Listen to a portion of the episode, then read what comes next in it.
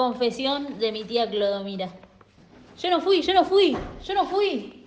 Bueno, sí, fui yo, pero sin querer.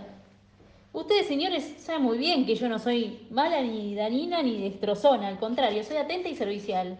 ¿Acaso no hace una semana que les estoy dando, cebando mates a todos?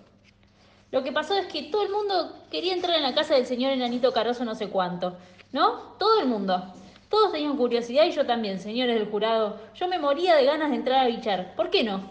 ¿Qué hay de malo en eso? Yo también quería probar, como todos, el chocolate en tacitas de porcelana.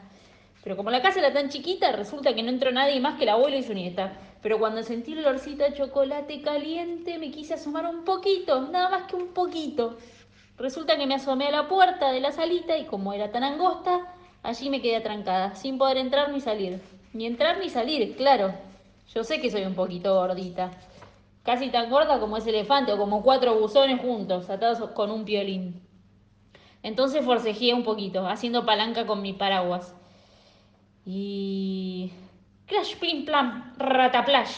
La puerta se vino abajo junto con toda la sala, incluido el precioso ventanal con vidrios de todos colores.